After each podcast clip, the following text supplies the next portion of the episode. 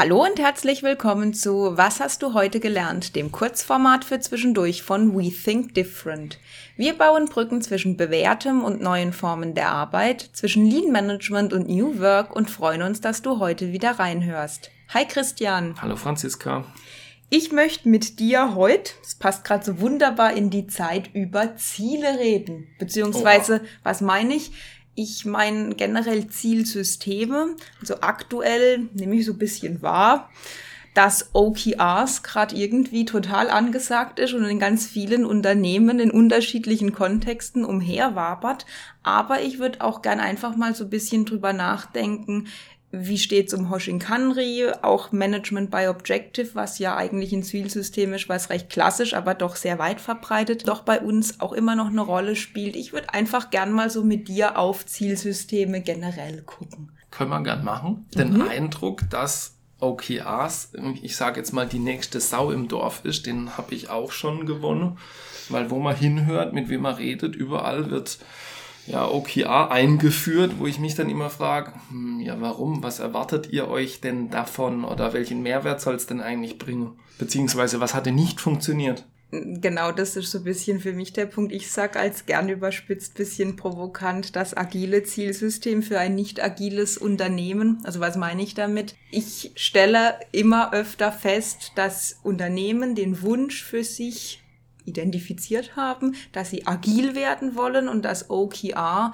da jetzt eben die Möglichkeit vermeintlich ist, wahrscheinlich hat es jemand dann auch gut verkauft, dass dann eben ein Vehikel versucht wird einzuführen, was aus meiner Sicht allerdings eine kulturelle Basis auf jeden Fall braucht uns dann doch irgendwie nicht funktioniert und ich anstelle von guter Fokus, Priorität, Transparenz, ähm, also all die positiven Dinge oder auch mehr Aktivierung der Menschen und auch mehr so Selbstverwirklichung, also all das, was positiv eigentlich diesem OKR-Framework zugeschrieben wird, dass die Menschen eher frustriert und demotiviert unterwegs sind, weil sie es lähmt. Also mit einer Unternehmer, wo wir sprechen, wo die Leute es testen, ausprobieren, es eingeführt wird, die Berichte sind meistens nicht so positiv oder überschwänglich glücklich. Ich glaube aber, also es gibt für mich zwei Dinge. Warum tue ich es?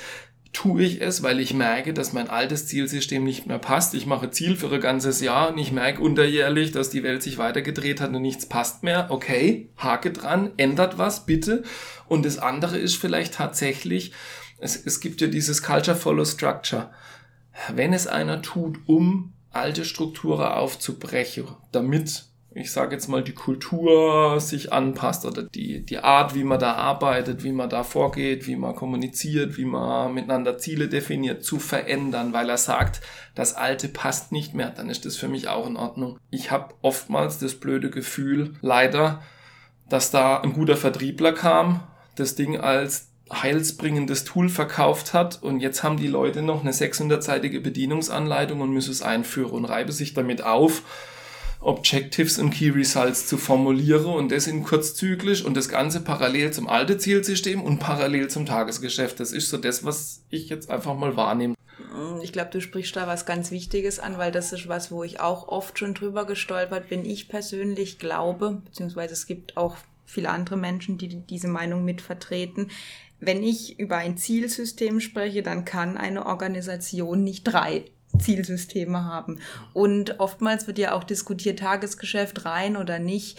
Das Tagesgeschäft ist halt auch das, was dem Unternehmen nachher Geld bringt. Also man darf aus meiner Sicht keine Parallelwelten schaffen, weil, und das kennt jeder von uns, wenn es im Tagesgeschäft brennt, fällt jedes Projekt oder jede Zusatzaktivität. Und der eigentliche Ansatz, und das ist was, wo ich dem Objectives and Key Result Framework echt was Positives abgewinne, wo ich sage, zu gucken, wir haben bestimmte Ressourcen für eine bestimmte Zeit, was können wir miteinander in dieser Zeit angehen. Wie viel Zeit geht ins Tagesgeschäft? Wie viel Zeit bleibt übrig? Was sind so die zwei, drei, vier, fünf Hauptdinge, auf die wir uns fokussieren wollen? Das halte ich für sehr wertvoll für eine Organisation. Genau das ist für mich einer der größten Mehrwerte dieses. Die ganze Organisation fokussiert sich auf gro einen großen Plan auf, auf ein großes Objective oder zwei, drei. Ich habe eine Vision, eine Mission und ich überlege, wie ich da hinkomme, formuliere diese Objectives und ich gehe die ganze Kaskade runter und alle überlege, wie sie in der nächst, im nächsten Zyklus, im nächsten Quartal, was sie tun können, auf darauf hinzuarbeiten. Und diese Fokussierung und Ausrichtung auf dieses eine und vor allem auch dieses, was lasse ich denn alles wirklich bewusst weg, das ist für mich ein riesen Mehrwert. Jetzt kommt wieder ich ums Eck und sag, das war aber früher auch schon möglich mit einem klassischen Zielsystem. Das haben wir aber nicht gemacht. Die Realität, die ich kenne, ist, 70 Projekte laufen, die werden geplant heute äh, mit Meilensteine, als würde wir genau wissen, dass jeder Meilenstein in den nächsten ein bis zwei Jahre zu 100 Prozent eingehalten wird, nichts passiert, jedes Teil pünktlich kommt, jede Entwicklung pünktlich fertig wird, äh, jeder seinen Teil pünktlich beisteuert und genau so wurde geplant, um dann festzustellen, dass von 70 Projekten zwei fertig geworden sind. Ja, ist beeindruckend. Also das, das funktioniert auch nicht.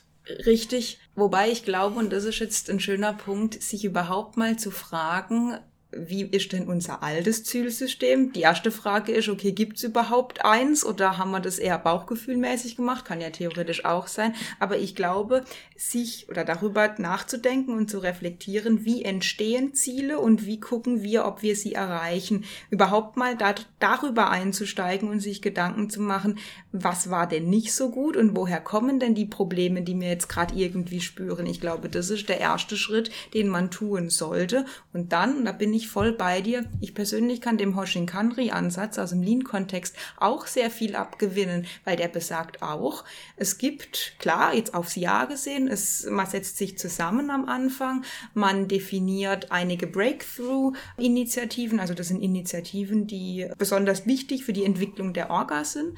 Und dann tun alle miteinander, also wirklich die komplette Organisation schön kaskadiert, sowohl vertikal, also nach unten gehend, als auch horizontal über die Abteilungsgrenzen hinweg, schauen alle miteinander in einem Prozess, was machen wir, damit es aufs übergeordnete Ziel einzahlt. Und ich glaube, das ist der Hauptschlüssel, um Fokus und Priorität zu bekommen. Aber das kann ich natürlich kurzzyklischer machen, aber da hat sich jetzt nicht allzu viel geändert im Vergleich zu dem ähm, Objectives and Key Results, was du jetzt ansprichst. Das ist das, wo ich dann immer so ein bisschen am Hadern bin. Und ich glaube, wenn man mit Peter Drucker sprechen könnte, was er sich gedacht hatte mit seinem äh, Management bei Objectives, dann würde man feststellen, dass da ganz viele Dinge absolut richtig und korrekt waren. Nur irgendwie machen wir das Beispiel mit Lean. Ne? Alle fahren zu, zu Toyota nach Japan, gucken, was die machen und kopieren irgendetwas und sagen, hey, wir sind jetzt wie Toyota. Nein, seid ihr nicht. Also ich glaube, dass ganz vieles richtig und korrekt gedacht war, aber komisch gemacht wurde. Vielleicht war auch die Zeit etwas stabiler. Oder ich glaube, das ist was, was man berücksichtigen muss in dem Kontext von OKRs, dass man dort massiv eigentlich zugrunde legt von der, von der Denkhaltung her, dass ich einfach nicht weiß, was in drei Monaten passiert. Also ich tue mehr oder weniger eine Wette mit der Zukunft abschließen, ob das, was wir uns heute vornehmen, mit den Ressourcen, die wir haben, ob uns das wirklich so krass weiterbringt oder vielleicht halt auch nicht und wir dann was gelernt so. haben. Und, und jetzt kommt wieder ich, jetzt mixe ich wieder irgendein, ich nenne es mal klassisches Unternehmen und ein Unternehmen im total volatile Umfeld in der VUCA-Welt zu schauen, wie viele Ressourcen ich habe, zu priorisiere und, und zu überlege, was ich realistisch schaffen kann. Das ist jetzt nicht nur was für die Unternehmen, die hier in der VUCA-Welt unterwegs sind, sondern ein klassischer Abwickler, dem tut es auch gut. Also und diese Abgrenzung vom einen und vom anderen, also ich bin dann immer überlege, für wen ist denn jetzt gedacht, wo ich sage, ja, aber da sind ganz viele Bausteine, die für, für viele Sinn machen und andere wieder nicht. Also ich bin dann eher wieder jemand, wo sagt, lass uns das Ding mal klein hacke, die alte und die neue, hau die Puzzlesteine auf den Tisch und dann schauen wir mal, wie es fürs Unternehmen wirklich sein müsste, damit es einen Mehrwert bringt in einem, und das kann man, egal wie es jetzt heißt, ob Management by Objectives, ob Hoshing Country, ob Objectives and Key Result, und selbst da gibt's ja schon ganz viele diverse Ausprägungen. Für mich persönlich ist, sind zwei Punkte sehr entscheidend. Ja, wir müssen kurzzyklisch auf Änderungen reagieren können und so wie du anfangs gesagt hast, ein Jahr zu gucken und alles zu planen, diese Zeit ist vorbei. Also diesem Thema muss man sich irgendwie annehmen. Und das zweite für mich ist, dass man alle in irgendeiner Form mit integriert. Also, dass nicht jemand Ziele hinter verschlossenen Türen macht und so. man darüber nicht spricht. Aber Achtung, dann ist ein kulturelles Thema. Auch das ist etwas, was sich nicht über Nacht einführen lässt.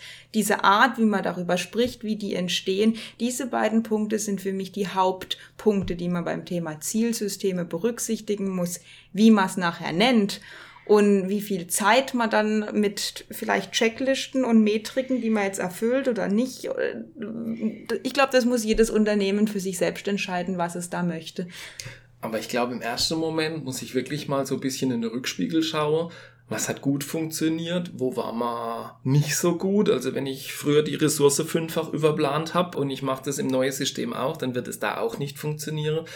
Also wirklich, was war gut, was war schlecht, was können wir vielleicht kombinieren? Also eigentlich das Klassische, was wir immer sagen. Was nehmen wir mit, was lassen wir zurück und was ergänzen wir, das uns eben weiterbringt? Und so sehe ich das auch mit Zielsystemen. Auch da gibt es nicht die eine Wahrheit für mich. Ja, wenn auch du dich für das Thema Zielsysteme interessierst und da mehr erfahren möchtest, dann melde dich doch einfach bei uns. Du findest uns unter www.we-think-different.de. Wir hoffen, es hat dir gefallen. Hör doch einfach wieder rein. Bis bald.